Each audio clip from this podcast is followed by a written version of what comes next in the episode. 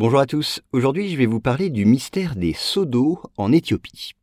Alors de nombreuses stèles ont été découvertes dans le sud de l'Éthiopie. Et de datation sans doute très ancienne mais incertaine, ces seaux d'eau, comme on les appelle localement, sont décorés de motifs divers, comme des épées ou des masques. Mais ce sont les stèles phalliques qui paraissent les plus mystérieuses, vous allez voir. Alors c'est ainsi au voisinage de la vallée du Rift, en Éthiopie, qu'ont été érigées ces stèles phalliques. Sur des sites comme celui d'Ambet, on en trouve des centaines, dont les plus imposantes mesurent jusqu'à 8 mètres et pèsent plusieurs tonnes.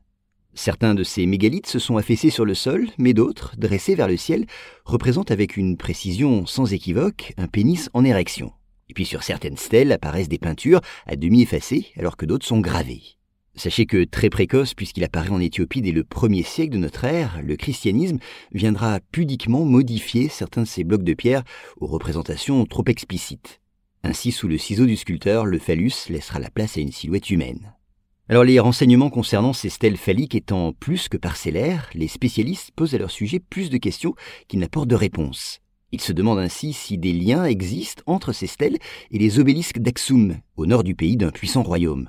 Certains s'interrogent même sur des similitudes possibles avec d'autres monuments mégalithiques, comme ceux de Stonehenge ou de Karnak. Dans tous ces sites, les archéologues se sont posé la question, vous le savez, du transport de ces imposants blocs de pierre. Et les sites du sud de l'Éthiopie, comme celui d'Ambet, ne font pas exception. Comment a-t-on pu acheminer ces mégalithes de plusieurs tonnes sur des terrains accidentés comportant quelques pentes assez raides?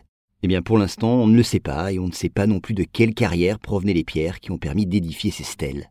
De même, les spécialistes ignorent le sens des peintures et des gravures qui ornent certaines d'entre elles.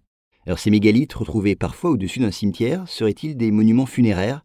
Dans ce cas, le symbolisme phallique de ces monuments pourrait avoir un lien avec le culte de la fertilité.